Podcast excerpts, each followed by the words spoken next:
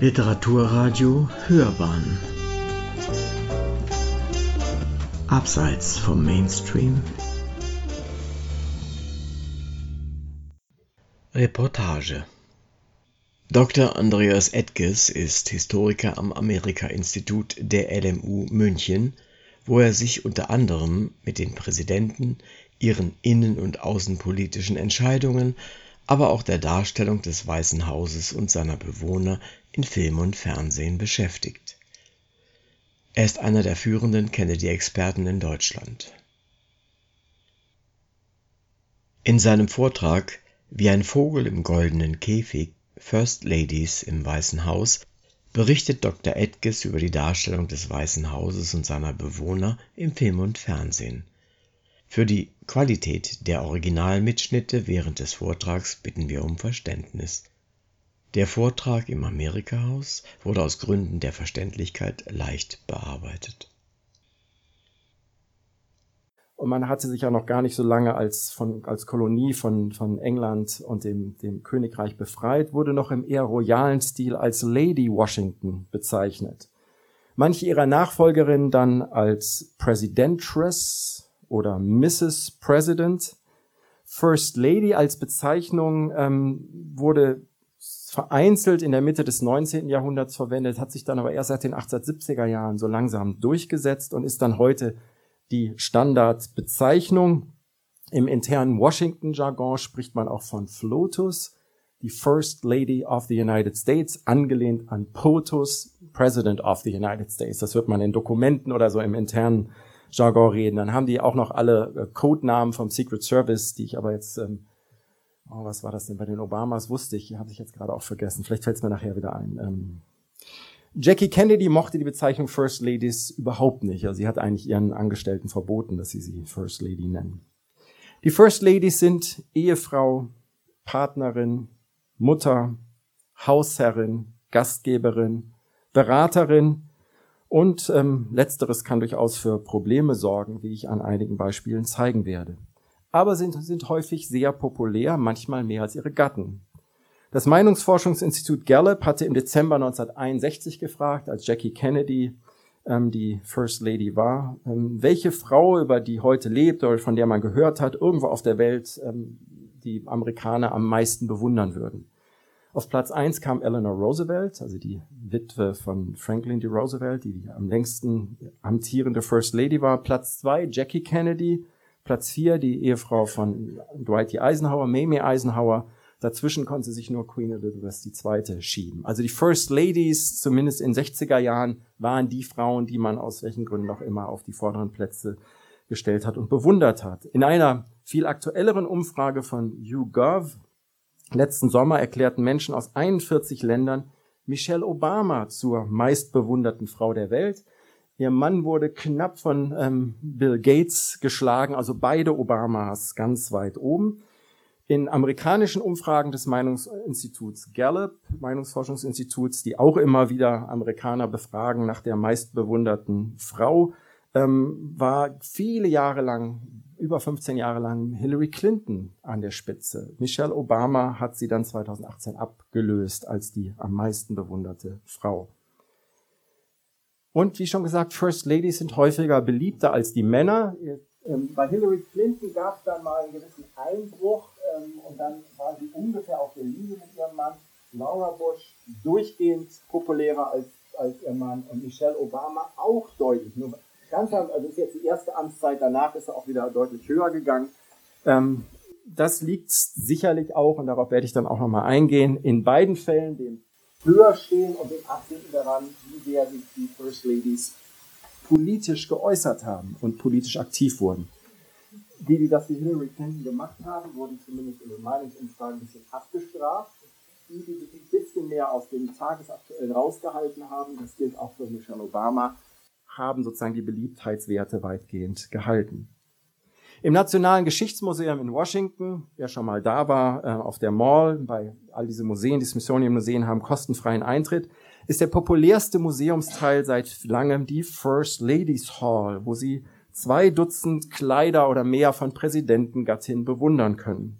Vor allem die Inaugural Gowns, also die Kleidung, die Roben, die zum Amtsantritt getragen wurden, ähm, sind dann immer besonders spektakulär, ziehen die Besucherscharen an und es ist Tradition, dass die First Ladies diese Roben dem Museum stiften. Und hier sehen wir die beiden letzten, die gestiftet wurden. Hier Michelle Obama mit dem Designer Jason Wu und unten Melania Trump, beide jetzt in diesem Museum zu sehen.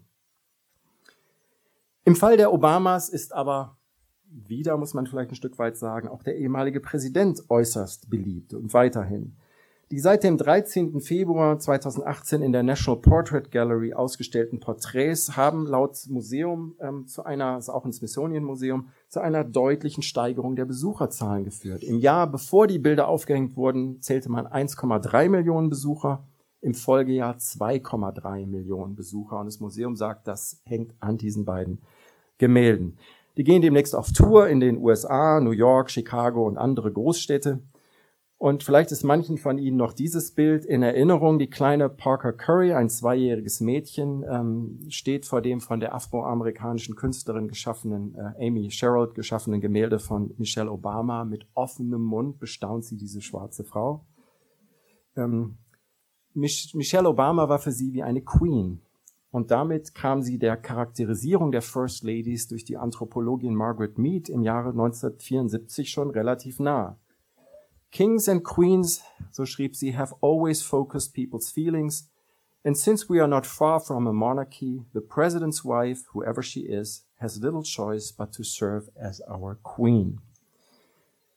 Nun, die Erwartungen an die First Ladies sind sehr widersprüchlich. Das gilt für die individuelle Persönlichkeit wie auch ähm, mit dem Amt und strukturell verbunden. Als Gallup die Amerikaner 1962 fragte, was sie an Jackie Kennedy besonders schätzten und was nicht, betonten die einen ihr gutes Aussehen, ihre Persönlichkeit, ihre Intelligenz und Bildung, ihr Kulturinteresse, dass sie im Ausland einen guten Eindruck machte und eine gute Mutter sei. Andere kritisierten, dass sie zu viel reise, sich zu wenig um die Familie kümmere zu oft im Rampenlicht stehe, zu viel Geld ausgebe und vielen gefielen ihre Frisur, ihre Kleidung und ihre Stimme nicht. Sie sei undignified, also nicht würdig genug für das Präsidentenamt. Aber die Widersprüche sind in diesem speziellen Amt angelegt, dass es so nicht unbedingt in anderen westlichen Ländern gibt. Und das hängt auch damit zusammen, dass US-Präsidenten zugleich Regierungs- und Staatschefs sind.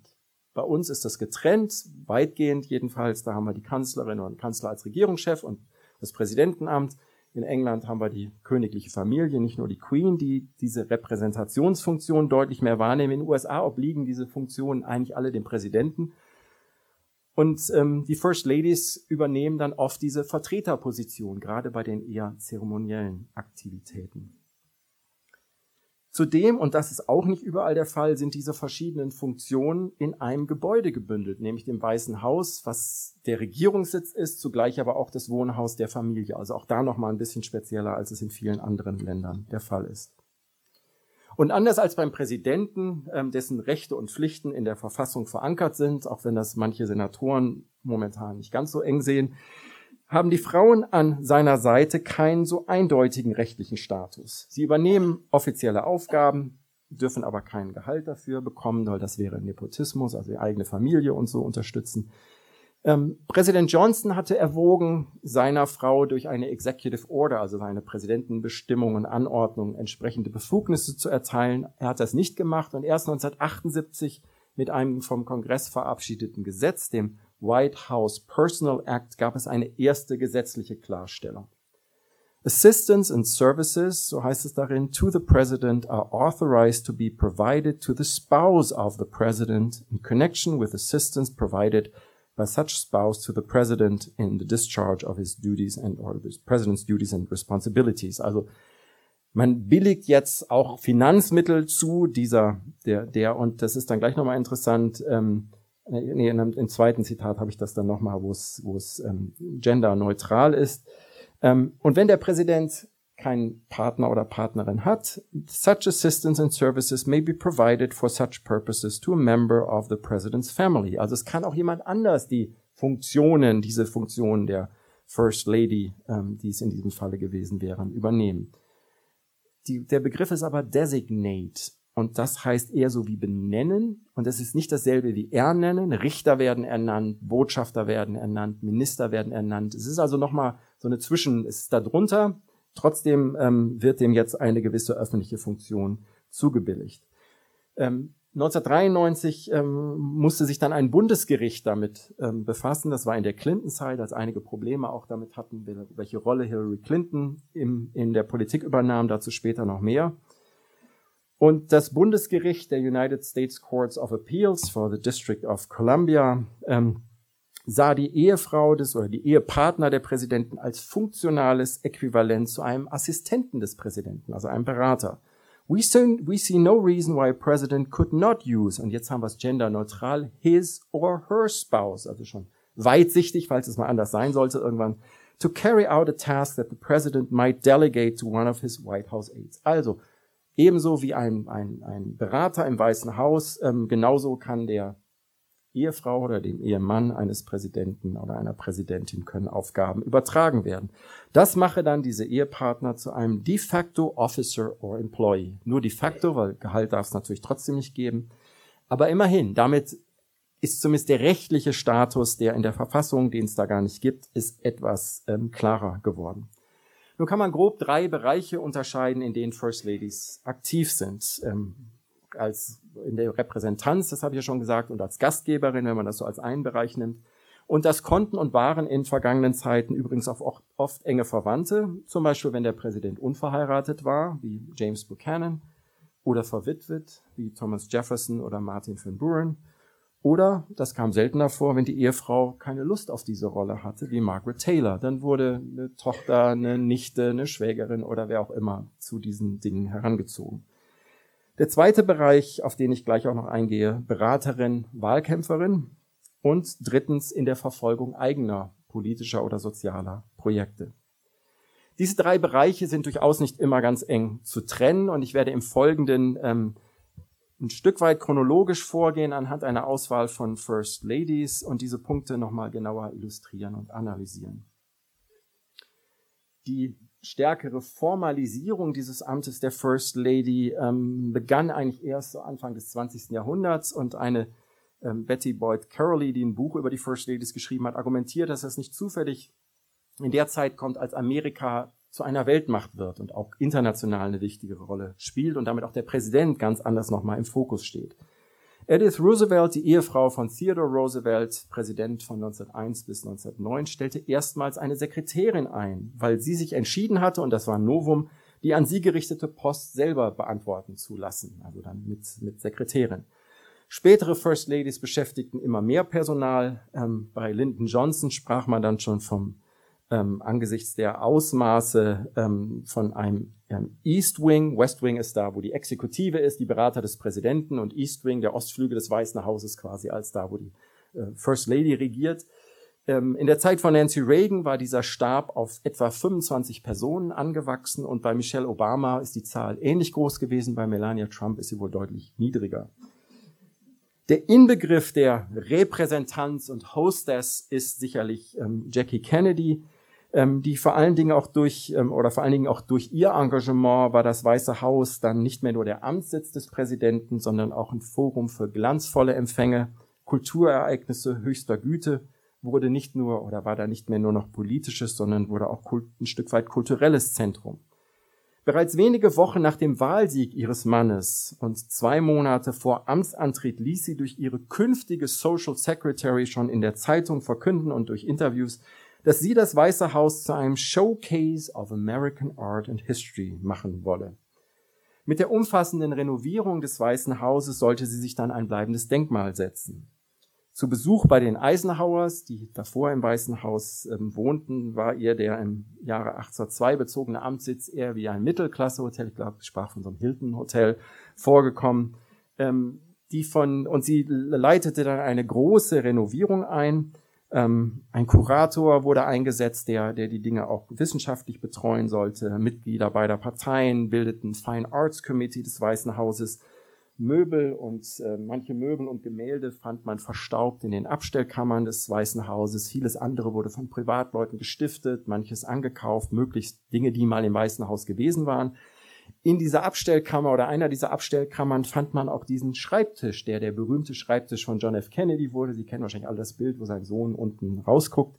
Den haben auch die meisten anderen Präsidenten seitdem ähm, verwendet. Aus dem Holz eines britischen Schiffes ähm, gemacht, ein Geschenk von Queen Victoria an Präsident Hayes. Ähm, Jackie Kennedy sorgte dafür, dass zum ersten Mal ein historischer Führer des Weißen Hauses aufgelegt wurde. Damit ähm, da wurde eine halbe Million Exemplare relativ schnell verkauft. Das Geld wurde dann wieder für die Renovierung angelegt. Und die Zahlen schwanken. Zwischen 50 und 80 Millionen Amerikaner waren dabei, als sie Mitte Februar 1962, als die Renovierung weitgehend ähm, ähm, geschehen war, in einer von CBS produzierten Fer Fernsehsendung, die aber von den beiden anderen großen Sendern auch ausgestrahlt wurde, eine Tour, Tour of the White House with Mrs. John F. Kennedy zu sehen war. Und dann ist sie sozusagen eine Stunde durchgegangen. Ich weiß nicht, wer von Ihnen vielleicht sich, also sie wurde in, in Dutzende Länder verkauft. Am 18. März 1963, vielleicht erinnert sich jemand, lief es im ZDF, unter dem Titel Mrs. Kennedy führt durchs Weiße Haus. Und ich will einen kleinen Ausschnitt davon zeigen, der von einer PBS-Fernsehserie ist, die auch noch den einen oder anderen witzigen Kommentar dazu hat oder interessanten Kommentar.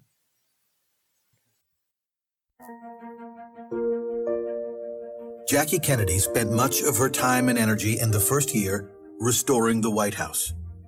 She raised more than a million dollars for the project, hired an expert on American antiquities and decorative arts, along with her favorite interior designer from Paris, and remade the stodgy old pile. Her passion for the project was evident, which Dr. Martin Luther King learned when a Kennedy aide, Harris Wofford, sneaked him into the private residence for a meeting with the president. Kennedy had to tell King that there would be no effort to get a civil rights bill through the first Congress. And it was a, uh, a great concern as to how King would take this. And we got in the elevator to go up, and it went down instead. And Jacqueline Kennedy got on in jeans and soot on her face. And uh, I introduced her to Dr. King, and she said, Oh, Dr. King, I just wish you had been in the basement with me this morning looking at Andrew Jackson furniture that uh, you would have been thrilled down there. And, and uh, we got off, and she said, But you have other things to talk to Jack about, I know. And I thought to myself, well, she sounded a little wacky, a little bit, and uh, charming but wacky. King was completely mellowed by it. He said, My, wasn't that something? The First Lady was so pleased with the results that she agreed to unveil her handiwork to the American people in an hour long television special, A Tour of the White House with Mrs. John F. Kennedy. Mrs. Kennedy, I want to thank you for letting us uh, visit your official home. This is obviously the room from which much of your work on it is directed. Yes, it's attic and cellar all in one. She prepared assiduously for the day of shooting.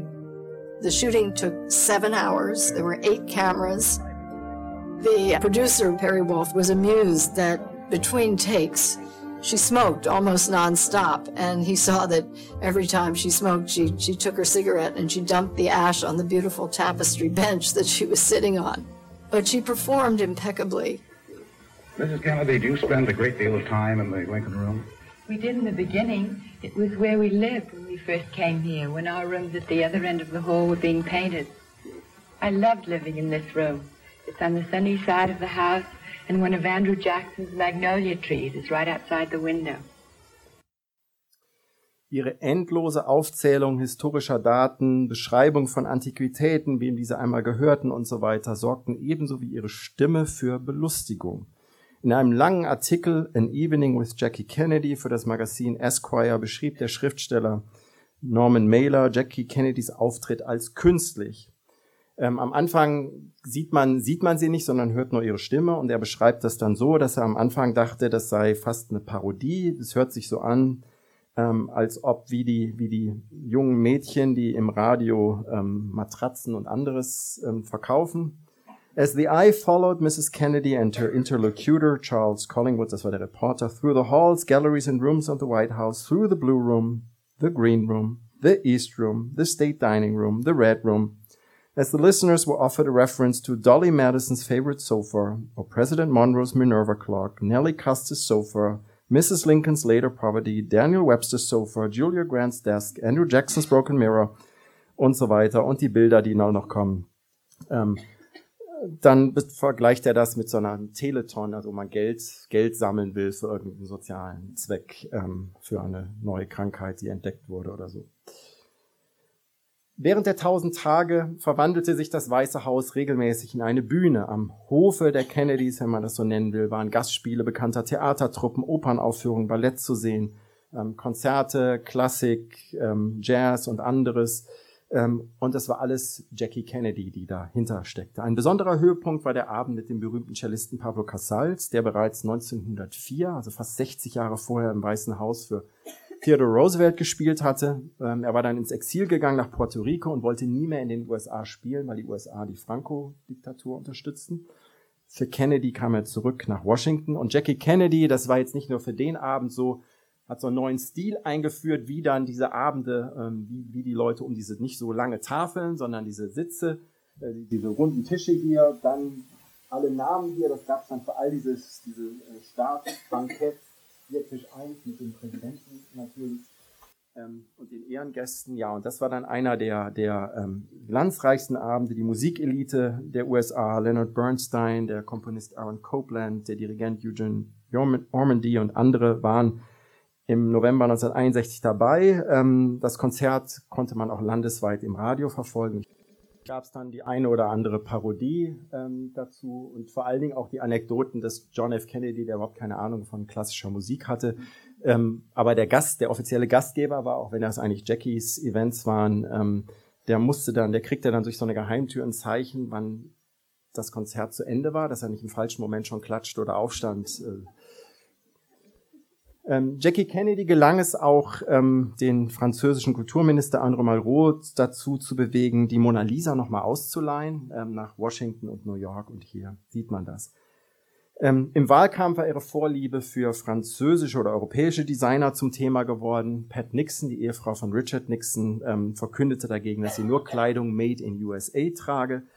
Ähm, Jackie Kennedy ähm, nahm sich dann mit Oleg Cassini, ein zwar europäischstämmigen, aber amerikanischen Modedesigner, beim Küchenchef blieb sie aber bei einem französischen, also den Kompromiss machte sie dann doch nicht.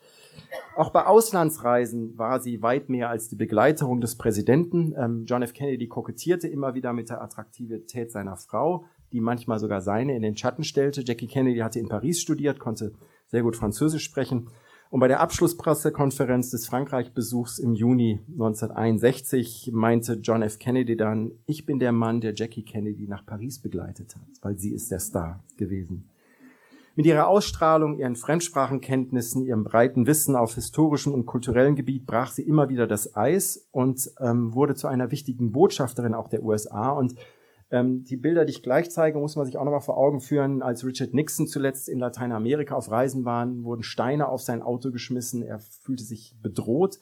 So wurden die Kennedys empfangen in, in Mexico City mit einer Ticker-Tape-Parade, also einer Konfetti-Parade. Sie ähm, machte eine Indien- und Pakistan-Reise ohne ihren Mann. Ähm, die, die Reise wurde zu einem triumphalen Erfolg. Der US-Botschafter ähm, stellte später die oder schrieb dann zurück, dass das die indisch-amerikanischen Beziehungen enorm verbessert hätte. Und hier sieht man auch nochmal, also ihr erster Staatsbesuch war in Kanada und Sie kennen die Mounties, die kanadischen berittenen Polizisten, die haben die roten Uniformen an, ihr Kleid, ich einfach mal ein Bild davon machen, sie haben entsprechendes, was dazu passte, getragen. Hier diese zarteren und weicheren Farben, also auch immer wieder angepasst ähm, an, die, an die Länder und, und anderes. Und sie hat da ganz viel auch mit entschieden. Ähm, Filme, die die äh, US Public Diplomacy ähm, Agency des Außenministeriums hat Filme gemacht über beide Reisen, Invitation to India, Invitation to Pakistan, die wurden in ähm, fast 80 Ländern gezeigt oder zumindest konnte man sie da anschauen. Jackie Kennedy war als First Lady eine Pop-Ikone, der Jackie Look, der Haarschnitt, die Kleidung, die Pillbox-Hüte fanden viele Nachahmerinnen. 2001 war im Metropolitan Museum in New York und anderswo eine Jackie Kennedy Ausstellung ähm, mit Kleidern von ihr zu sehen, die dann aber auch immer wieder noch in, in Kontext ähm, gestellt wurden. Ein riesiger Publikumserfolg. Andy Warhol, und das ist nur eine kleine Auswahl, machte nicht nur Monroe oder Mao oder anderes, sondern auch die Red Jackie, die Blue Jackie, gibt die trauernde Jackie und, und so weiter. 2016, vielleicht kennen einige diesen Film mit Natalie Portman, Jackie, der spielt so nach der Ermordung von John F. Kennedy und zeigt, wie sie, ähm, wie sie dann auch versucht, diesen Kennedy-Mythos ein Stück weit zu ähm, bewahren. Und sie war tatsächlich an vorderster Front dessen ähm, oder dabei ähm, zu versuchen, alle Kritik an ihrem Mann abzuschmettern. Und sie war es auch, die die Idee hatte oder das in die Welt setzte, dass man die Zeit der Kennedy-Jahre mit Camelot, diesem mythischen Hof von König Artus, verglich. Das, der Begriff war vorher überhaupt nicht gefallen damit. Aber war sie auch eine moderne politische First Lady? Nur sehr eingeschränkt, muss man sagen. Als der Mann für die Präsidentschaft kandidierte, hatte sie in einem Interview gesagt, I think the major role of the First Lady is to take care of the President so that he can best serve the people. Und zu ihren politischen Positionen befragt, I get all my opinions from my husband. Also ich denke eigentlich das. Und wie sollte ich auch andere Meinungen haben? Er hat eh die besten. Und ich könnte niemals für jemanden stimmen, für den ich auch mein Mann stimmt. Und ihr Mann äußerte sich durchaus ähnlich positiv darüber, dass sie sich nur wenig einmischte. I do not have to fight the day's political battles over again at night. Also sie lässt mich auch in Ruhe, wenn ich wieder in meinem, wenn ich zurück bin in East Wing oder da, wo wir wohnen. Der republikanische Präsident Gerald Ford hatte es da schwerer. Seine Frau Betty bekannte sich offen zu Pillow Talk at the end of the day. Also wenn man nebeneinander im Bett liegt, ähm, When I figured he was most tired and vulnerable. Also wenn er eh müde und vielleicht ein bisschen verwundbar war, das hat sie ausgenutzt und sie hat das, hat, das ist ein öffentliches Zitat, was sie da gesagt hat. Sie unterstützte die Entscheidung ihres Mannes, Richard Nixon eine volle Amnestie zu gewähren, was ähm, sicherlich auch mit dazu führte, dass er nicht wiedergewählt wurde, dass er nicht gewählt wurde dann. Aber sie war durchaus nicht immer einig mit ihm und auch nicht immer auf Parteilinien. Und sie äußerte sich in aller Öffentlichkeit. Sie unterstützte die Freigabe von Marihuana. Sie begrüßte das kontroverse Roe vs. Wade-Urteil des Supreme Courts von 1973, durch das Frauen höchstrichterlich das Recht auf Abtreibung in den ersten drei Monaten der Schwangerschaft erhielten.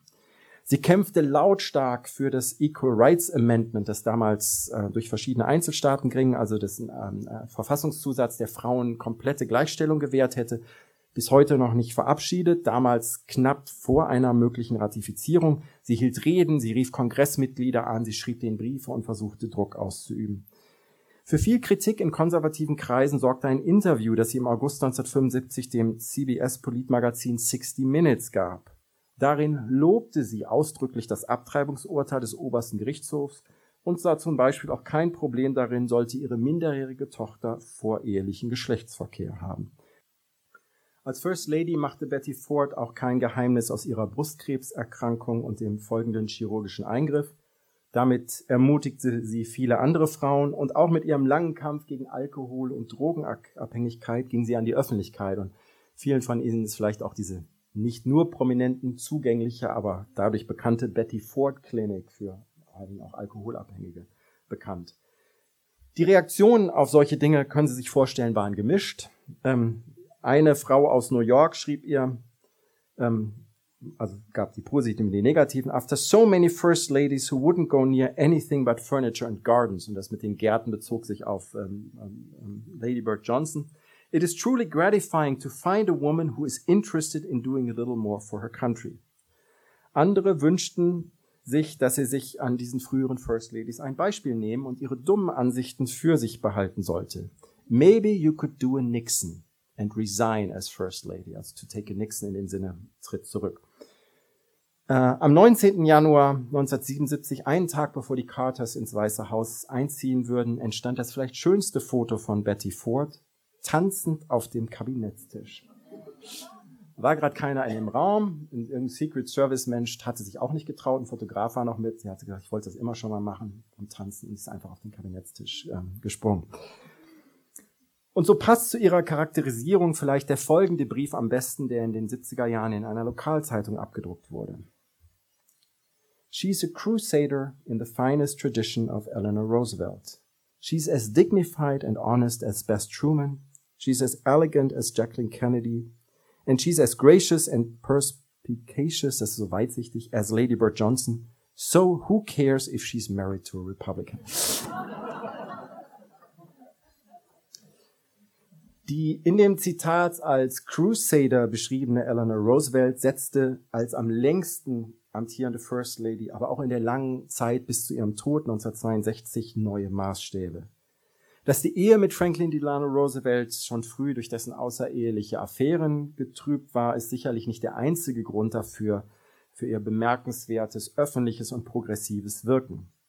Ähm, nach dem Einzug ins Weiße Haus gab sie zwar ihren Teilzeitjob als Lehrerin auf, den hatte sie aber auch noch in der Zeit, als ihr Mann Gouverneur von New York war, aufrechterhalten, doch sie fand schnell andere Betätigungsfelder.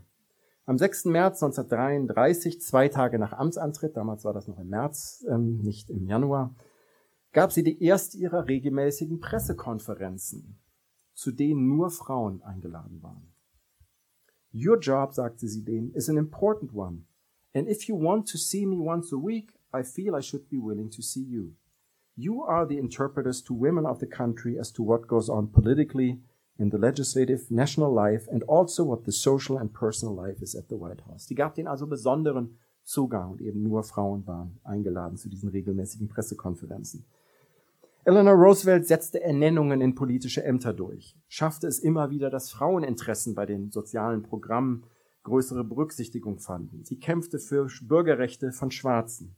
Und sie wurde von Beginn an als diese progressive Kraft im Weißen Haus wahrgenommen. Allein 1933 erhielt sie, und das ist natürlich auch die Zeit der großen Depression noch in den USA, erhielt sie 300.000 Briefe. Viele davon mit der Bitte, sich beim Präsidenten für etwas einzusetzen. Welchen moralischen Druck man ihr dazu traute, zeigt auch ein Brief, den ihr Mann 1941 erhielt. Darin beschwerte sich eine afroamerikanische Mutter darüber, dass ihr Sohn aufgrund seiner Hautfarbe diskriminiert würde. Und dann schrieb diese Frau, I expect to hear from, from you right away. Because if I don't, I'll write to Mrs. Roosevelt. ähm, und die nächste Karikatur, die ich Ihnen zeige, von einem Truppen, also nach einem Truppenbesuch darauf anspielt, dass die Soldaten sozusagen ihr auch, auch ihre Sorgen mithalten. Hier sehen wir den Kommandeur. Also von nun an, ähm, wenn es irgendwas gibt, was ihr nicht mögt, dann kommt bitte zu mir und geht nicht zu Mrs. Roosevelt und beschwert euch über die. Nachdem sie 1935 eine Kohlemine in Ohio besichtigt hatte, wo sie sogar eingefahren war, mit den Kohlearbeitern über Arbeitsbedingungen, Sicherheit, Löhne und so weiter sprach, druckten zahlreiche Zeitungen eine bereits zwei Jahre zuvor im New Yorker erschienene Karikatur ab. Und hier haben wir zwei Bergarbeiter, die auch sagen, oh Gott, jetzt kommt Mrs. Roosevelt, die da nicht so begeistert von sind. Ähm, sie antwortete auf die vielfach geäußerte Kritik in einem Zeitungsartikel. Also vor kurzer Zeit sei diese Karikatur erschienen, die zwei Minenarbeiter zeigen, wie wir da gerade gesehen haben.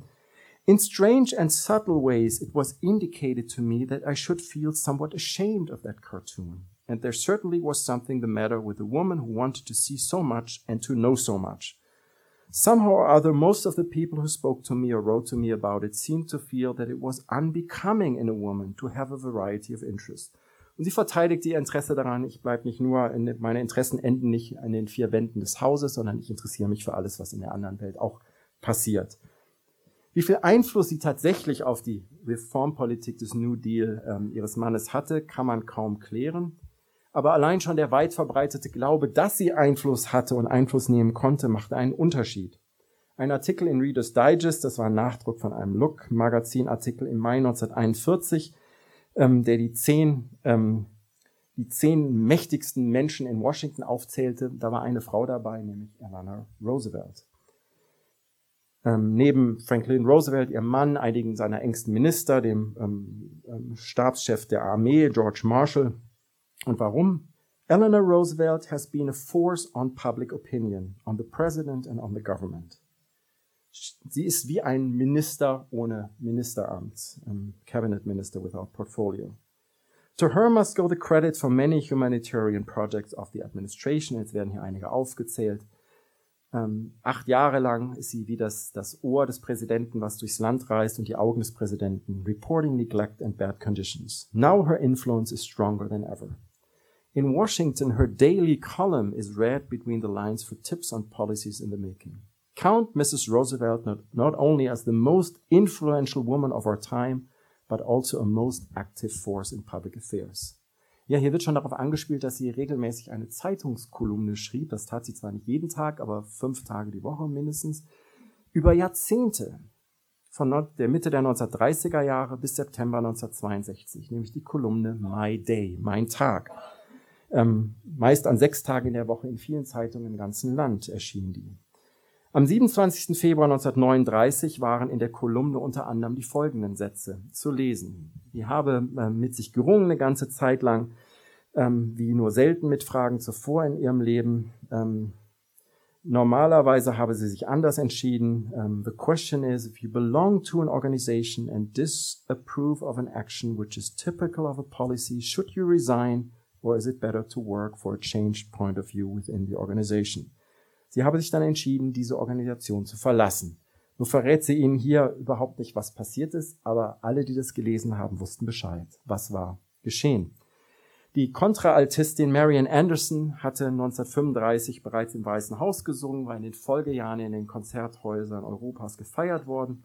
Ostern 1939 wollte sie ein Benefizkonzert für die Music School der afroamerikanischen Howard University in Washington geben. Weil das Interesse so groß war, wollte man in einen größeren Konzertsaal und fragte da an, wo der größte war, die Halle der die Constitution Hall der Daughters of the American Revolution. Das ist so eine Frauenorganisation, deren sagen die Nachkommen der revolutionären Generation. Ähm, der gehörten nur weiße Frauen an und deshalb lehnten sie die Anfrage ab, denn Marian Anderson war eine schwarze Sängerin. Ähm, Eleanor Roosevelt erklärte öffentlich den Austritt aus dieser Organisation. Darauf spielt ähm, der Zeitungsartikel an und gemeinsam mit anderen bemühte sie sich einen anderen Ort für das Konzert. Der Innenminister half mit, der Präsident ähm, gab zumindest seinen Segen und dann gab es das Osterkonzert mit Marian Anderson auf den Stufen des Lincoln Memorial.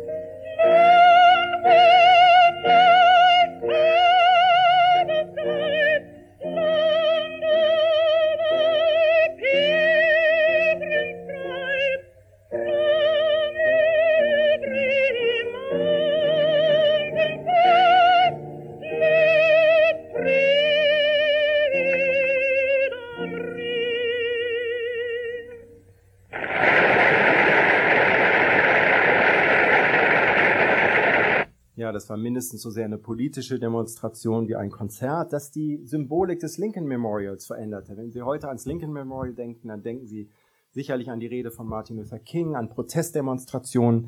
Ähm, bis dahin war das Lincoln Memorial eher das Symbol dafür, dass der weiße Norden und der weiße Süden wieder zusammengefunden haben und Lincoln das Land zusammengebracht hatte. Der Beitrag hier spricht explizit von ihm als dem Befreier der Sklaven, dem großen Befreier. 1963 ähm, hielt Martin Luther King seine Rede genau an derselben Stelle und er zitierte auch aus diesem Lied. Also es war nochmal eine Referenz auch an, an diesen Auftritt von Marian Anderson, der symbolisch auch, wie gesagt, das, die, die Bedeutung des Lincoln Memorials dauerhaft veränderte.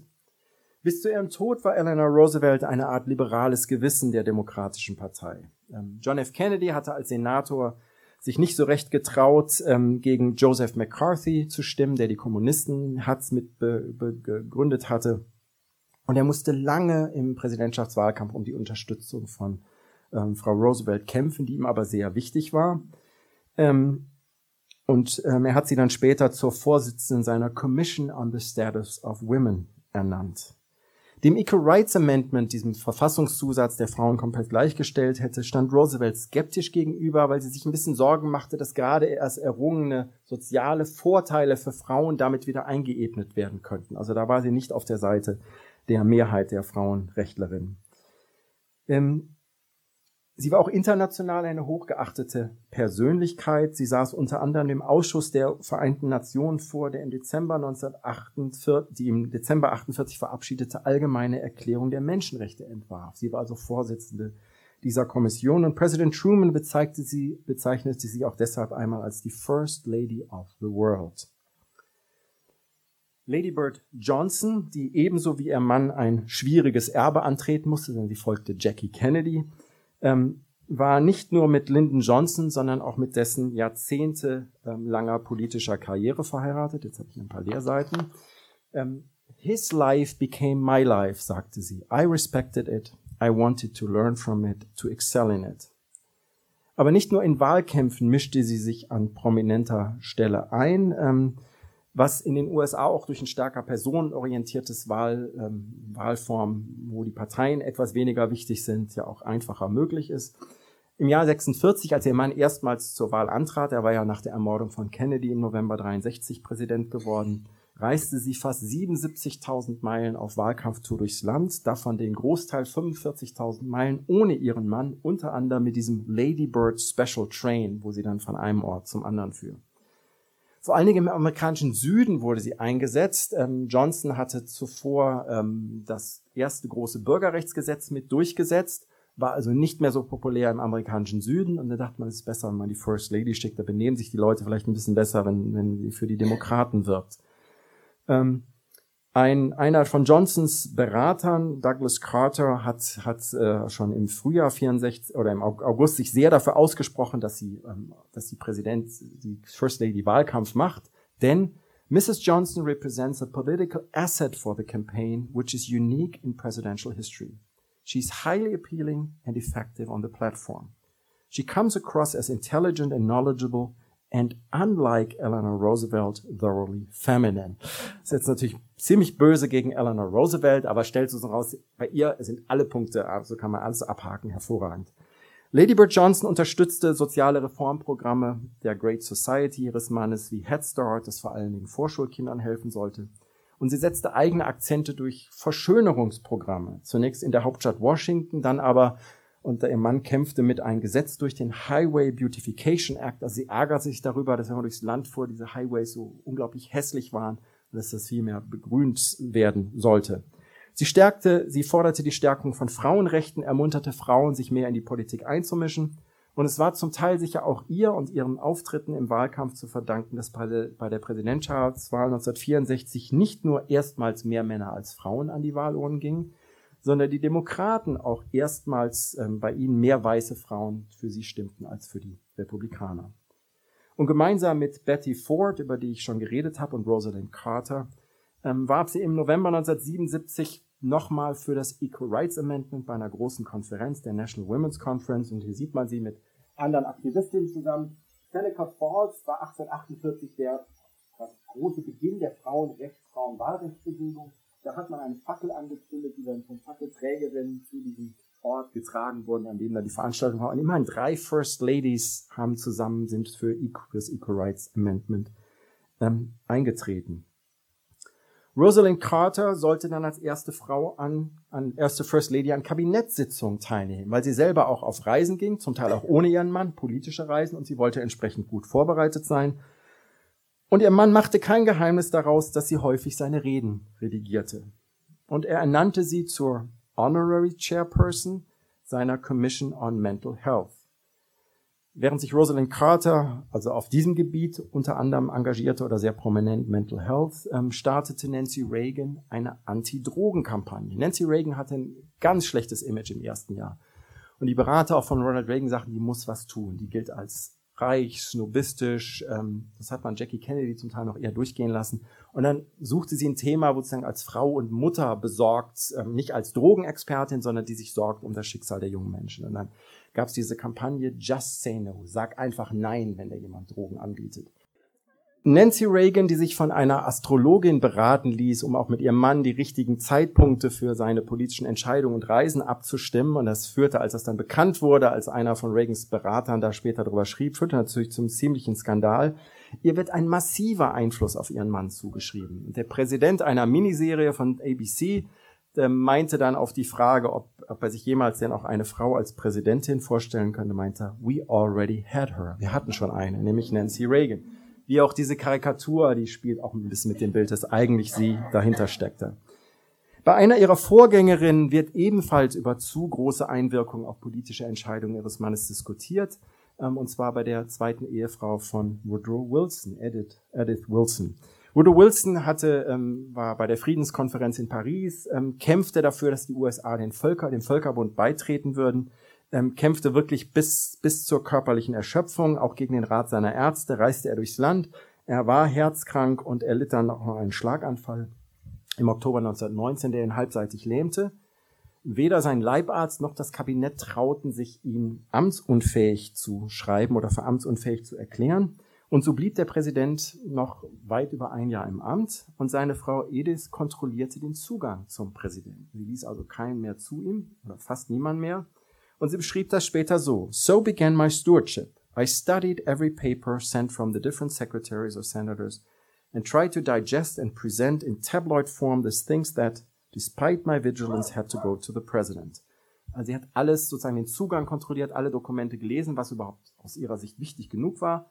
Sie habe keine ähm, Entscheidung getroffen, sondern über den Inhalt dann, sondern nur darüber, was wichtig genug sei und was nicht.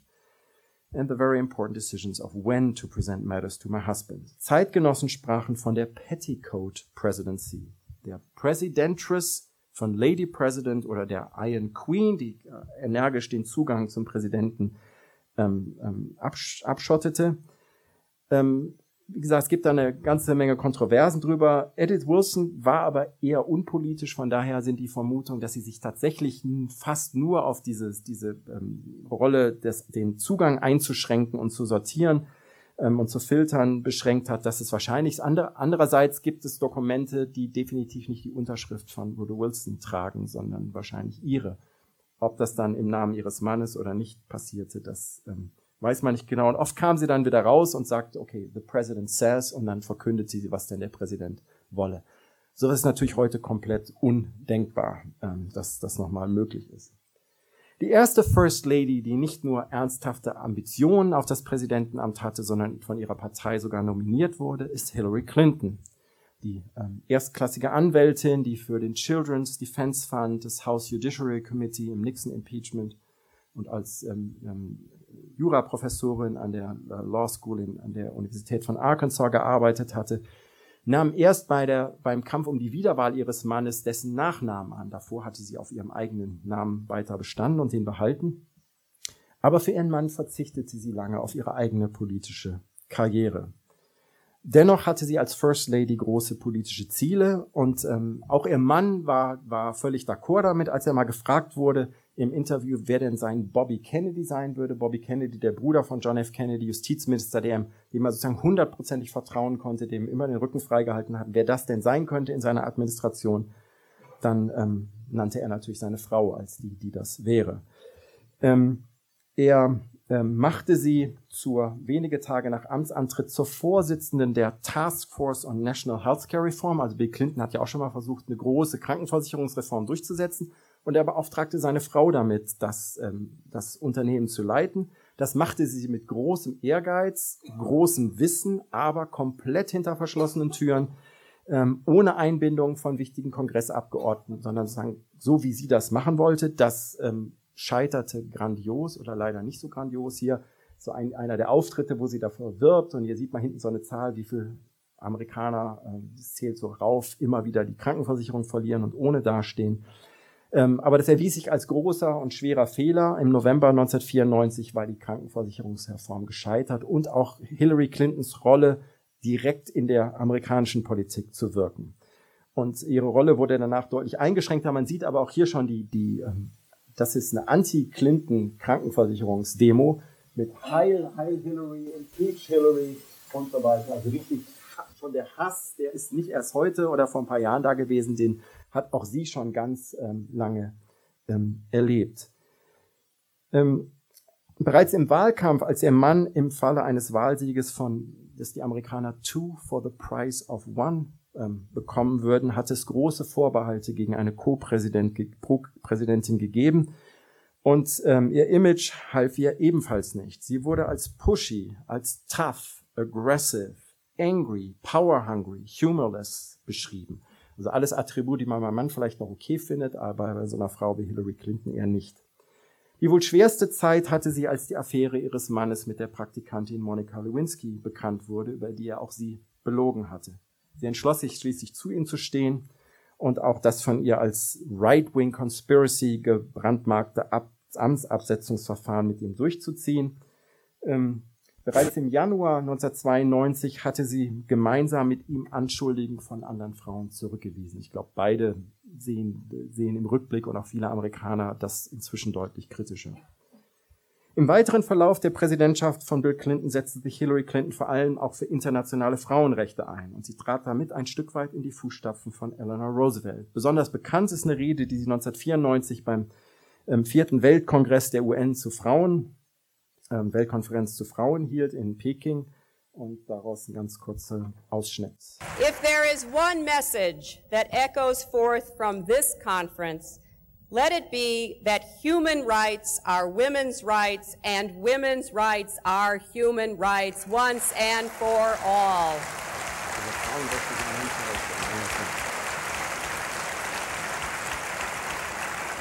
And among those rights are the right to speak freely and the right to be heard. Women must enjoy the rights to participate fully in the social and political lives of their countries if we want freedom and democracy to thrive and endure. It is indefensible that many women in non-governmental organizations who wish to participate in this conference have not been able to attend or have been pro prohibited from fully taking part.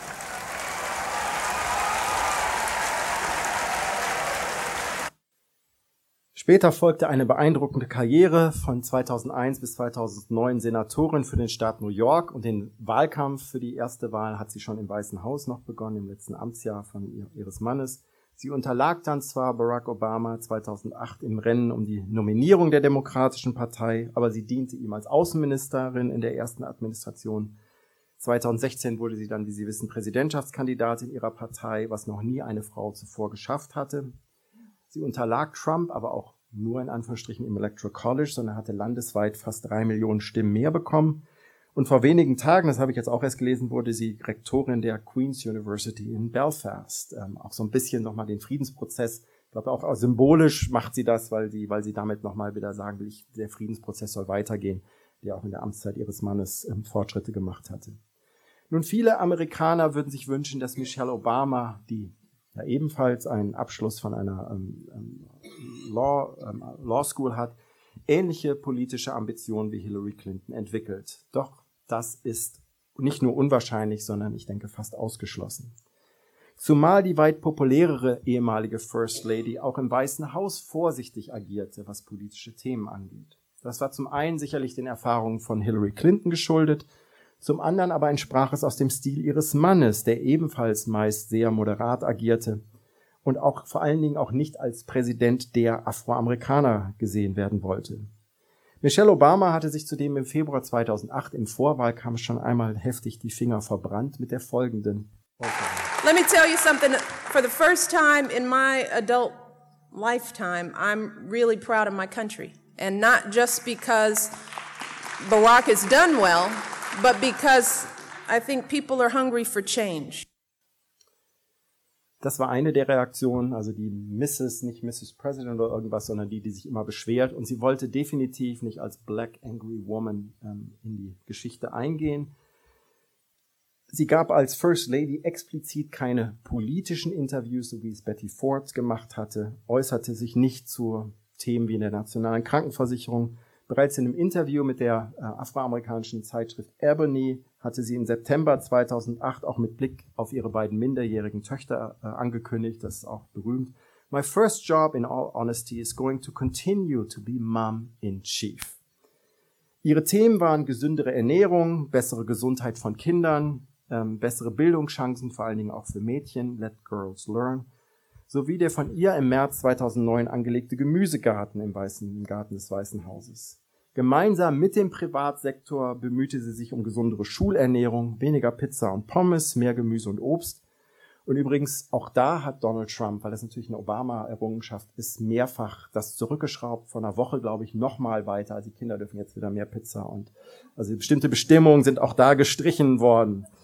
Ähm, aber auch Michelle Obama arbeitete mit der Lebensmittelindustrie, mit Großkonzernen zusammen, um das durchzusetzen und auch mit der Sesamstraße. Ähm, und ich zeige einen kurzen, ganz witzigen Ausschnitt aus dem Weißen Haus, ähm, wo sie diese Initiative ankündigt. welcome to the White House. I'm thrilled to have you all here today. Uh, as many of you know, last month we held the first ever White House convening on food marketing for children. And I stood in this exact same room, in this exact same spot, with representatives from America's leading companies and organizations. And I issued a simple challenge. I challenged those leaders to market food more responsibly to our children. Uh, I challenged them to use creative, innovative marketing strategies to get our kids excited about healthy foods. Ein bisschen kürzer, aber ich will Ihnen noch den, den Teil mit den ähm, Muppets zeigen, weil sie dann auch so einen kleinen Fauxpas begeht. Obama. That's very good. Oh, that's wonderful, Emma, because you know what? Mm-hmm. Mm-hmm. Fruits and vegetables are anytime foods. They are. You know what that means? That they're so good for you that you can eat them every single day.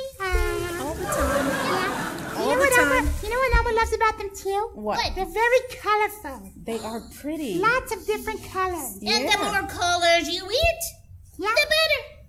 Yeah. Lots of Look colors here. are good. It's like a it's like a rainbow of food. A rainbow of fruit. Beautiful rainbow. Can Mrs. Obama Yes. see it? A rainbow of food. A rainbow of food. It's beautiful. And, and even if some of the foods are, are foods that Elma's never tried before, Mm-hmm. Elma likes to try new foods because they're so colorful. That's very good. I'm so proud of you. Yo también. Me, me, me too. See, see. Yeah.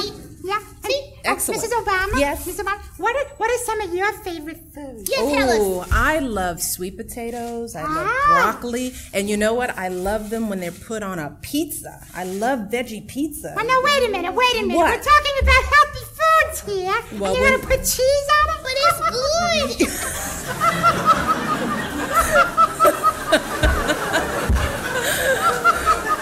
Is that funny, Elmo? Uh, veggie pizza is very healthy for you. Sie tut ihr Gemüse auf oder isst das am liebsten oder so gerne auf Pizza und dann macht Elmo natürlich den Witz. Mit Käse isst du deine gesunden Sachen. Okay, das ist, ähm bei aller aus äh, verschiedenen Gründen nachvollzie nachvollziehbaren Sehnsucht, wieder ein solches im wahrsten Sinne des Wortes Honorable Couple im Weißen Haus ähm, zu sehen, sollte man nicht vergessen, wie sehr Obama viele seiner progressiven Unterstützer mit seiner meist moderaten Politik immer wieder enttäuscht hat. Und das gilt auch ein ganzes Stück weit für seine Frau. Das ist hier ein Erzähl- Ausschnitt aus einer Titelseite von Politico, die sie als ähm, Nightmare von Feministinnen bezeichnet hat, also als Albtraum. Und denen, die vielleicht hofften, dass nach der Wiederwahl von Obama sie nicht mehr so, sich so einschränken müsste politisch, the woman is not going to morph into an edgier, more activist first lady. Turns out she was serious about that whole mom-in-chief business. It wasn't merely a political strategy, but also a personal choice. Sie will also weiterhin die Mom-in-Chief bleiben.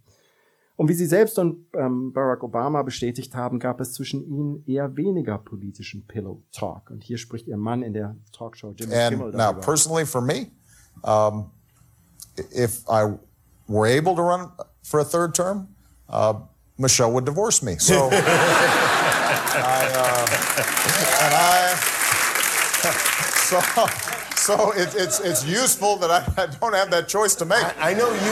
I know you have to leave, but can we keep her for another four years? She is, she is spectacular, but but I, I was telling somebody backstage, M- Michelle was never wild about politics. Uh, Michelle uh, once explained to me, I try to organize my life not to have a lot of mess around, and politics is just a big mess. Yeah. She said, but she, I still remember when I was thinking about running for president. She said, you know, I think you would make an outstanding president. And I would work so hard to, to make sure you were president. You're the kind of person we need if I weren't married to you. so the, uh, she, she is not sorry. They are looking Uh, forward. All, they- they- all the women her- in your life are all the women forward. in my life are looking forward to being able to, you know, live a more normal life. Yeah.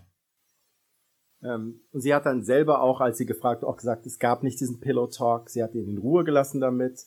Ähm, und ähm, sagen, wo, wenn er durch die Tür kam, dann war zu Hause, dann war Familie, dann gab es Abendessen. Eine Tochter hat die Sache immer wieder durchbrochen und ihn dann nach irgendwelchen politischen Sachen gefragt und sie und die andere Tochter immer nur, oh Gott, jetzt fängt er wieder an, über Politik zu erzählen. Und sie hat sich ganz bewusst auch an den Punkten zurückgehalten, weil er schon genug den ganzen Tag von Leuten gesagt bekam, was denn, was er denn machen soll ähm, und was nicht. Welche öffentliche Wirkung sie allerdings erzielen kann, hat zum einen ihre gefeierte Rede beim Nominierungsparteitag der Demokraten im Juli 2016 gezeigt. That is what Barack and I think about every day as we try to guide and protect our girls through the challenges of this unusual life in the spotlight. How we urge them to ignore those who question their father's citizenship or faith. How we insist that the hateful language they hear from public figures on TV does not represent the true spirit of this country. How we explain that when someone is cruel or acts like a bully, you don't stoop to their level. No, our motto is when they go low, we go high. Von ihrem im November 2018 erschienenen Buch Becoming sind weltweit mehr als 10 Millionen Exemplare verkauft worden. Auf ihrer Booktour fühlt sie große Sporthallen. Aber diese fortdauernde Popularität rührt auch ein Stück weit aus der Tatsache, dass sie anders als etwa Hillary Clinton ihre Rolle im Weißen Haus und danach anders definiert hat. Und sie wird auch trotz großer internationaler Popularitätswerte sicherlich auch nicht zu einer First Lady of the World werden, weil sie das auch nicht will.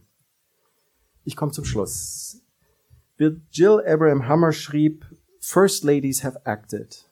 They have baked cookies and had teas. They have given commencement speeches and radio addresses. They have written articles and books. They have rallied women to causes, testified before Congress, and led major policy reforms.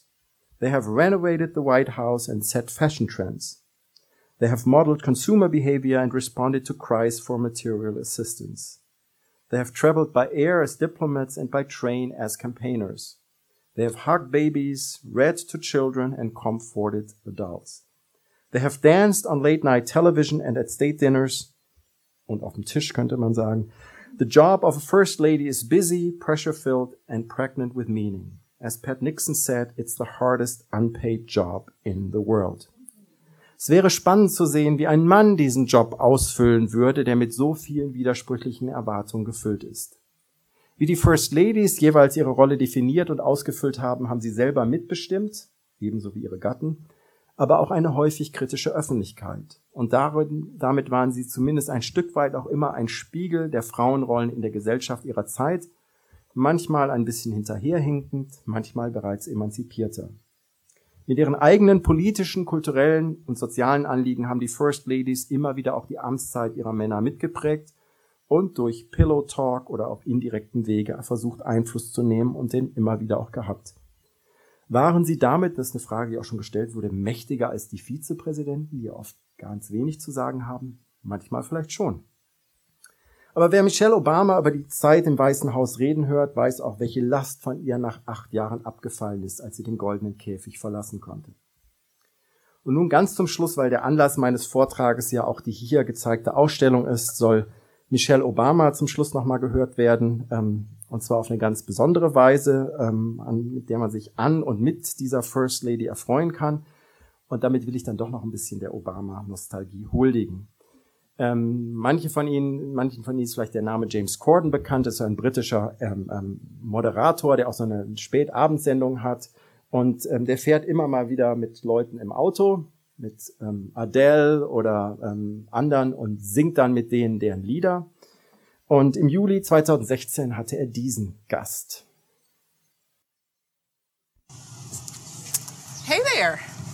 I hear you're here for a 145 tour and uh, have a little time on my hands. So you wanna go for a spin?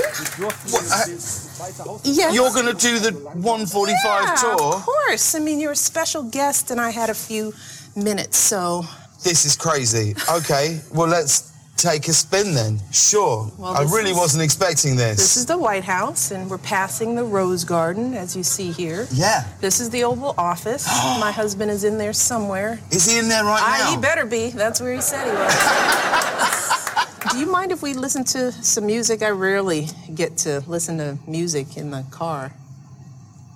Sure. Well, what? I mean, let's see. What you got? I don't know. Let's see what we've got. Crank it up. Oh. Oh, oh. Stevie. no way. Did you know that Stevie Wonder is my favorite? He's the best. Like a fool, I went and stayed too long.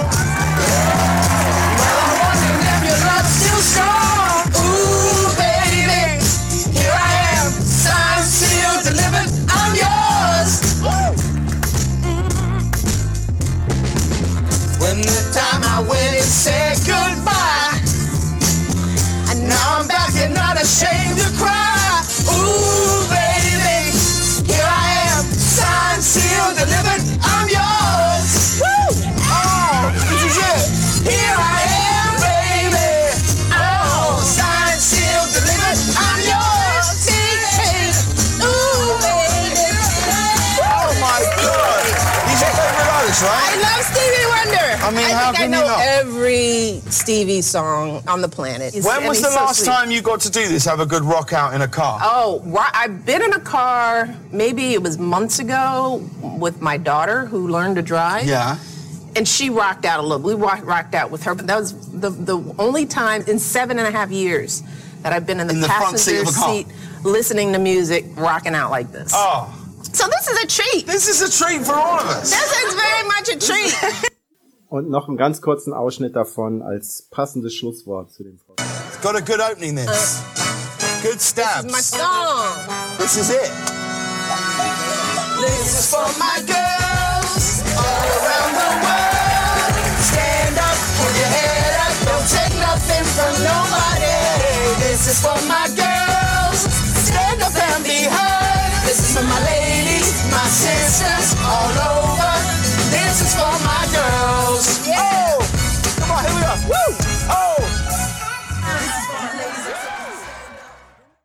Ja, Stand Up, das Lied über die Girls, die Sisters und die Ladies. Stand up, put your head up. Don't take nothing from nobody. Stand up and be heard. Vielen Dank für die Aufmerksamkeit.